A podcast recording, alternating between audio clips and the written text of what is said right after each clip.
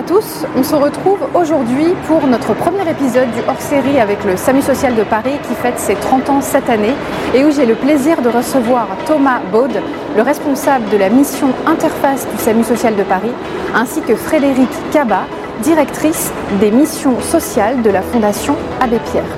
Nous parlerons pour cet épisode des personnes en grande précarité qui ont plus de 60 ans et qui sont à la rue. Bien bonjour Thomas, bonjour Frédéric. Merci beaucoup euh, d'avoir accepté cette invitation aujourd'hui à tourner un épisode au sein des locaux du SAMU Social euh, pour euh, déjà fêter les 30 ans du SAMU Social et puis mettre en lumière un petit peu les projets qui sont portés donc euh, aujourd'hui, euh, on va commencer Thomas par parler un petit peu de cette mission interface qui est très importante et qui avait déjà aidé en 2019 à sortir 100 personnes euh, de la rue. Est-ce que vous pouvez nous communiquer quelques chiffres aujourd'hui en 2023 et nous parler un petit peu des méthodes d'action que vous mettez en place, éventuellement des difficultés que vous avez rencontrées pendant la période du Covid? Bah, effectivement, la mission Interface a fêté en 2019 sa centième personne sortie de la rue pour entrer en établissement médico-social ou en logement. Et euh, cette année, euh, on a pu fêter notre 250e personne. Donc c'est un vrai soulagement pour les personnes aussi qui sortent de l'urgence sociale pour accéder à des établissements adaptés à leur niveau d'autonomie. On parle de publics de plus de 60 ans, de personnes en situation de handicap, des personnes pour lesquelles les enjeux d'entrée en établissement sont vraiment importants puisque les établissements médico-sociaux parce que les établissements de l'urgence sociale ne sont pas du tout adaptés à la part d'autonomie des personnes, âgées, des personnes handicapées. Et euh, bah, du coup, c'est vrai que pendant le Covid, euh, il y a eu un énorme enjeu hein, d'accompagnement de ce public-là spécifiquement, puisque particulièrement sensible euh, au Covid. Du coup, la mission Interface était euh, vraiment mobilisée pour accompagner ce public. Euh, parmi les choses qu'on a pu faire, c'est euh, bah, aller au plus près des personnes quand c'était possible en établissement pour les rassurer sur les, compagnons de rue qui étaient encore en rue, mais c'est aussi aller en centre d'hébergement pour pouvoir les permettre de sortir des centres d'hébergement pour orienter vers des établissements adaptés.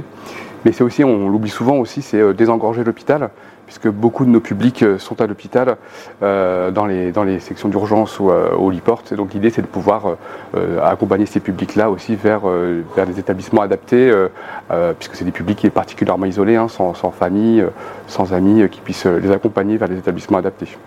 D'accord, donc oui, vous travaillez de près avec les centres hospitaliers, les centres d'hébergement, il y a des partenariats qui sont mis en place pour vous aider à réguler et à orienter. C'est ça, en gros, la mission Interface, c'est une mission d'appui aux acteurs. L'idée, c'est qu'on euh, est euh, des experts sur le, droit des personnes âgées, personnes handicapées, et on accompagne les travailleurs sociaux dans, euh, d'une part, le développement de leurs compétences sur, sur les droits des personnes âgées, personnes handicapées, et d'autre part, on met, on met en, discussion l'ensemble des acteurs de l'âge et du handicap pour permettre bah, une sortie de rue pérenne de ces personnes-là. C'est une vraie plus-value de la mission interface, c'est qu'effectivement, une fois que les personnes sont connues par la mission interface, bah, on est ce fil rouge dans l'accompagnement du moment où on les rencontre jusqu'au moment où on rentre dans l'établissement et même au-delà, puisqu'on a de fin de prise en charge euh, actuellement. C'est uniquement quand il y a un relais euh, établi dans le, dans le, nouvel établissement où on peut euh, arrêter, arrêter notre accompagnement. D'accord, donc c'est très intéressant parce que ça va nous permettre de faire le lien aussi après avec ce que vous faites. Frédéric, vous êtes directrice des missions sociales de la Fondation Abbé Pierre.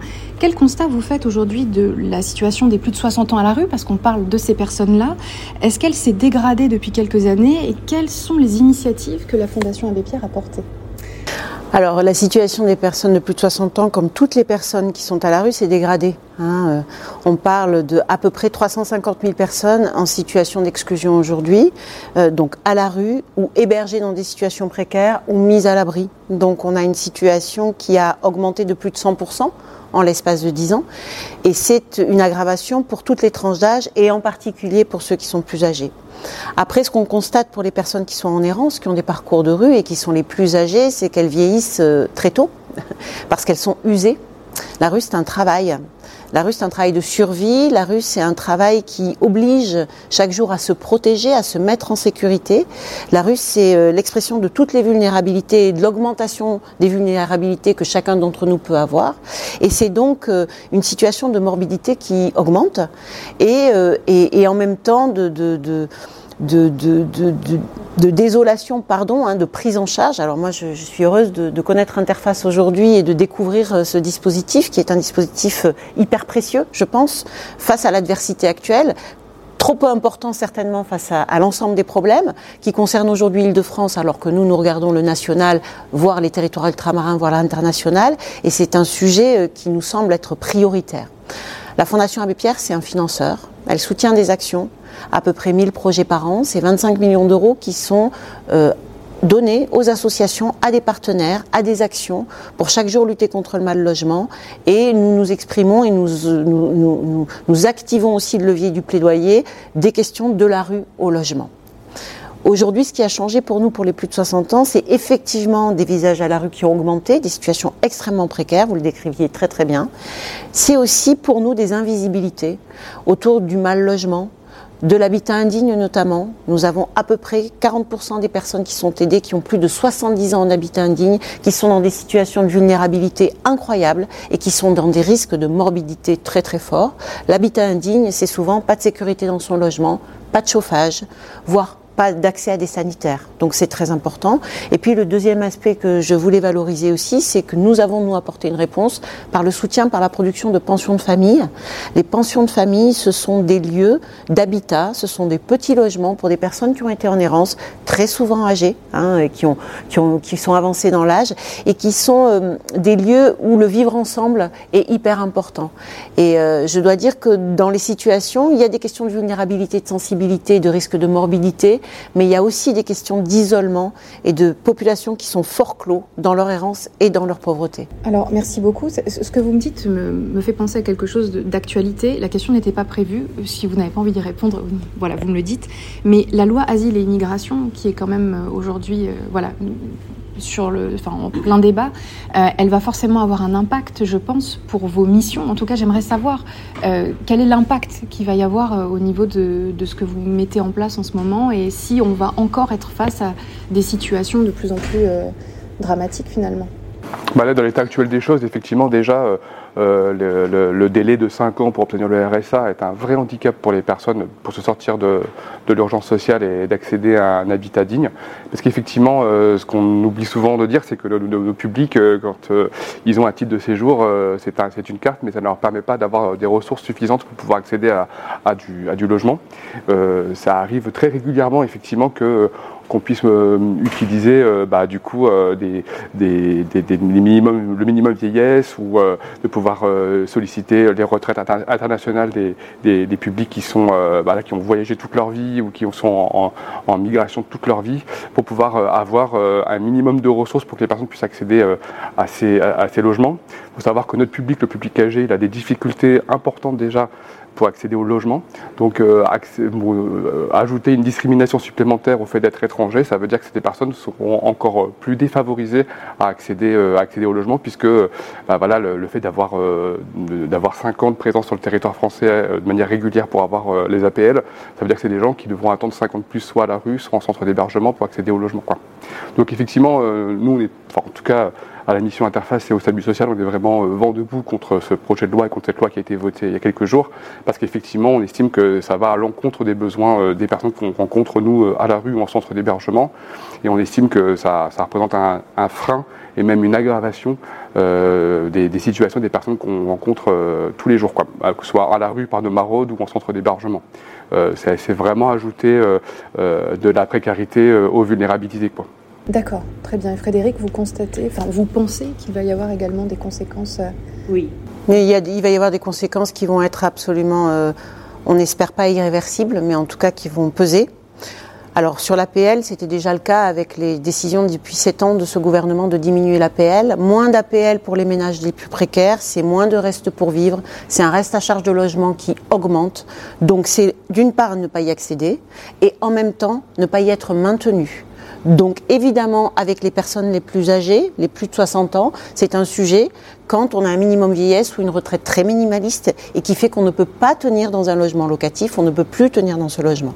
D'une part, ça c'est un effet important qui risque de l'expulsion et qui risque une arrivée massive de personnes à la rue. Et le deuxième aspect sur lequel je voudrais insister, c'est d'un point de vue humain, cette loi, elle est catastrophique. Elle est catastrophique sur euh, le minimum du droit humain, le minimum du droit à respecter l'altérité, la possibilité de porter secours dans un premier temps. Le deuxième aspect, je ne vais pas redire ce qui a été très justement dit sur l'APL, c'est catastrophique. Et puis le troisième aspect, c'est l'aide médicale d'État.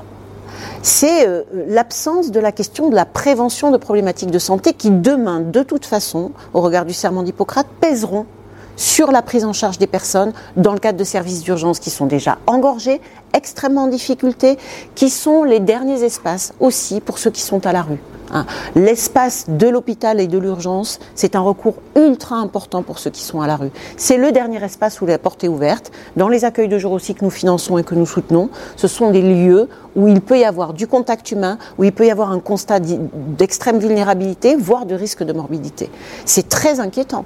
C'est très inquiétant pour notre système de santé, c'est très inquiétant pour les personnes qui aujourd'hui n'ont pas de, régularisation. C'est très important pour celles qui, en ont une et qui ne pourront pas bénéficier du droit euh, minimal et de droit à l'aide sociale minimale.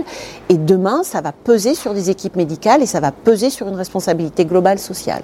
Dans l'état actuel des choses, il faut bien l'avoir en tête, hein, c'est que l'espérance de vie euh, des publics à la rue, elle est de 48 ans. Ça veut dire que les personnes dont on parle, de plus de 60 ans, mm. c'est déjà des survivants de la rue. Donc euh, leur enlever euh, l'AME, ça veut dire euh, aggraver cette situation et ça veut dire diminuer l'âge, l'espérance de vie à la rue. Quoi. Donc chaque année, le collectif des membres de la rue fait ce même constat que le, 48 ans, 49 ans, ça, varie très peu dans le, au cours, de, au cours des, années. Quoi. Donc là, on est vraiment très très inquiet sur l'avenir et sur l'AME. Euh, c'est vraiment très compliqué. Nous, on travaille tous les jours avec, avec les professionnels, de santé pour améliorer la santé des personnes qu'on accompagne. Il faut savoir que l'arrivée, un, des éléments du texte aussi, c'est aussi que les personnes qui ont une QTF ne pourront pas rester dans l'hébergement d'urgence. Il faut bien, savoir qu'en termes factuels, les personnes qui sont hébergées en centre d'hébergement gagnent 10 ans d'espérance de vie. Donc ça veut dire qu'on leur enlève 10 ans d'espérance de vie. Il faut, que ce soit clair. Quoi. Donc euh, effectivement, on est, on est vraiment euh, euh, assez choqué par cette, par cette loi qui a été votée il y a quelques jours. Et c'est important d'avoir votre retour à, tous les deux parce qu'on se rend effectivement un peu mieux compte de, l'impact concret sur le terrain, en fait, hein, parce que nous, on ne le voit pas, tout ça. donc, moi, ce que je, suis très contente aujourd'hui d'avoir, d'une part, le SAMU social qui œuvre pour la santé et le social et la Fondation Abbé Pierre, parce que finalement, moi, je trouve qu'il y a des liens entre vous. Et j'aimerais qu'on parle un peu de ces liens, euh, même s'ils ne sont pas si évidents que ça a priori. Est-ce que vous avez mis en place, par exemple, un système de redirection euh, des personnes à la rue qui bénéficient de soins vers la Fondation pour qu'elles soient aidées à trouver un logement Est-ce qu'il y a, est-ce qu'il doit y avoir davantage de liens finalement entre cette santé et le logement? Ce qui est vrai, c'est que nous, on oriente hein, dans les personnes de famille financées par la Fondation. ça nous arrive très régulièrement, puisque c'est vraiment un dispositif qui est vraiment très adapté euh, au public ayant connu la rue, puisque ça, leur permet d'avoir accès à, un logement et de quitter l'hébergement. Pouvez comprendre que la pension de famille, c'est du logement, donc c'est une vraie plus-value dans l'histoire de vie des personnes pour accéder euh, au logement. C'est parfois pour la première fois de leur vie la possibilité pour eux d'avoir euh, une clé et de pouvoir rentrer chez eux dans, dans, un endroit qui leur appartient. Donc c'est vraiment important pour la vie d'une personne qui a vécu parfois 10, 15, 20 ans en centre d'hébergement dans des chambres collectives euh, c'est vraiment une vraie plus-value. Et puis ça a aussi euh, la possibilité de mettre en place euh, au niveau médical bah, des aides à domicile, ce qui est difficilement faisable en, centre d'hébergement par exemple, de mettre en place des APA, mettre en place des allocations personnalisées à l'autonomie, de pouvoir mettre en place aussi bah, tout un maillage sanitaire autour des personnes, ce qui est complètement disons, qui, est particulièrement difficile en centre d'hébergement, puisque bah, le fait que ce soit des établissements euh, qui hébergent de manière collectivement, collective des personnes, bah, ça leur empêche d'accéder euh, à, des soins infirmiers, euh, à de l'hospitalisation à domicile, ce genre de choses. Quoi. Donc effectivement, accéder à la pension de famille, nous on travaille très bien avec le SIAO de Paris là-dessus, qui, qui, met en, communication les personnes qui, ont, qui sont en demande d'hébergement et les hébergements. on travaille très bien avec eux pour tracer des projets avec les personnes accompagnées pour accéder en, en de famille notamment. Donc le SAMU social et la Fondation Abbé Pierre, vous travaillez ensemble? Alors, directement non. D'accord. Mais indirectement, oui. D'abord, on est des partenaires historiques. La Fondation a un peu plus de 30 ans aujourd'hui. Elle a été créée par l'abbé Pierre euh, en 1992, reconnue d'utilité publique. Euh, je pense que ce qu'il faut bien avoir en tête, c'est que sans le SAMU social à Paris et Petite Couronne, c'est un filet de sécurité qui n'existe plus pour les personnes qui sont en errance. Il a été créé, ce SAMU social, et, je ne le dirai pas aussi bien que les équipes du SAMU social, et je vais le dire en raccourci certainement, parce qu'à un moment donné, les vulnérabilités étaient telles qu'il n'y avait absolument aucune réponse en termes sanitaires et sociaux ajustée pour repérer, mettre en lien et déjà apporter une première réponse de réconfort et de reconnaissance de celle ou celui qui est à la rue. Et c'est hyper important. Et pour nous, la question du logement sur la lutte contre l'exclusion et les précarités ne peut pas se séparer de la question de la veille sociale et de l'urgence sociale. On ne peut pas mener les deux projets de. On peut peut pas résoudre la problématique du logement sans aujourd'hui accompagner l'urgence sociale de manière extrêmement concrète, voire, je dirais même amplifiée. Puisqu'aujourd'hui, je le disais, il y a encore 350 000 personnes en France actuellement 2000, 2000, enfants de moins de 6 ans qui dorment encore à la rue ou dans des conditions d'hébergement très précaires. Donc il y a un problème de réponse. Le SAMU social contribue grandement à pallier ce problème de réponse avec ses moyens et dans un, dans un environnement dégradé et extrêmement difficile. Nous, notre enjeu, c'est demain qu'il y ait un logement pour chaque personne et que chacun puisse construire son projet de vie à partir de ce logement et non pas que ce logement se mérite. Aujourd'hui, ce logement se mérite encore trop. Il y a trop de personnes à qui on demande de prouver la possibilité vraiment d'occuper un logement. Nous, nous disons que c'est la première pierre à l'édifice de vie. Et la pension de famille fait partie de ces réponses, qui est une réponse à la fois extrêmement d'habitat, de logement, de normativité. Tout à coup, la personne retrouve un statut normal, mais qui est une réponse aussi ajustée parce que ce qui se passe dans les pensions de famille, c'est le logement, la clé, vous le disiez très bien, mais c'est aussi renouer avec des sociabilités, avec un quartier, avec un, environnement. Et pour nous, c'est la possibilité d'être à nouveau citoyen. Et c'est fondamental. Merci, c'est euh, cette réponse très complète en fait et ce regard. Donc vous êtes, enfin vous fonctionnez ensemble, vous avez besoin les uns des autres, donc c'est très important. Pour euh, axer ce débat et, le finir un petit peu, j'aimerais qu'on parle des pouvoirs publics et euh, de comment aujourd'hui ils peuvent davantage prévenir la précarité en France, surtout pour les personnes âgées. Bah, nous, ce qu'on observe, la mission Interface a été créée en 2017. Depuis 2017, on observe une logique de silo. En gros, on fonctionne en euh, politique publique liée euh, à l'urgence sociale et une politique publique liée à la santé. Nous, le médico-social, il est peu, peu réfléchi et peut, et, peut, et peut travailler ensemble. Donc la mission interface, ce qu'elle permet, c'est de faire discuter ces deux secteurs. La mission interface, depuis sa création, elle a des difficultés à se faire financer pour ces raisons-là. Parce qu'effectivement, on est euh, des travailleurs sociaux qui, allons, euh, qui faisons le lien, le pont entre le social et le médico-social. donc forcément, euh, les acteurs publics nous regardent étrangement puisqu'ils ne savent pas dans quelle case nous, nous, mettre. Vous êtes financé par qui actuellement? Nous, on est financé euh, un peu par la DRIL, un peu par l'ARS, donc euh, par l'État et par euh, l'Agence régionale de santé, et, par, et par des mécènes qui nous, qui nous aident beaucoup aussi. Mais effectivement, nous, sans les mécènes, bah, c'est un service qui ne pourrait pas fonctionner. Donc ce qu'il faut bien comprendre, c'est que on, cette logique de silo, elle, elle, elle, résonne aussi dans l'action des travailleurs sociaux sur le terrain, puisqu'ils ont du mal à imaginer que les personnes voilà, de, participer à une prise en charge holistique des personnes, puisqu'effectivement, ce qu'ils voient notamment, c'est très bien, on le voit très bien notamment dans la prise en charge des personnes en situation de handicap, ou les personnes euh, en situation de handicap, quand les travailleurs sociaux travaillent avec elles, parce qu'elles demandent auprès de la MDPH, c'est souvent l'AH, mais c'est peu les, mais peu les aides complémentaires, style, style euh, carte mobilité inclusion, style aide humaine, etc. C'est des, choses qui sont peu demandées, mmh. parce que bah, dans l'imaginaire d'un travailleur social, c'est des, des choses qui sont compliquées à obtenir et qui ne servent pas les personnes. Donc ce qu'on propose nous à la mission Interface, c'est au contraire de faire ce pont entre ces deux secteurs et de pouvoir dire, bah, en fait, euh, euh, les personnes que nous qu'on accompagne, handicapées ou, âgées, euh, peuvent bénéficier de ce pont-là, des établissements médico-sociaux, du logement aussi, avec des, des, établissements, des dispositifs qui peuvent les aider à accéder à ce logement. Je pense aux personnes handicapées qui peuvent accéder au SAMSA ou au SAVS qui les aident à pouvoir se saisir de leur logement.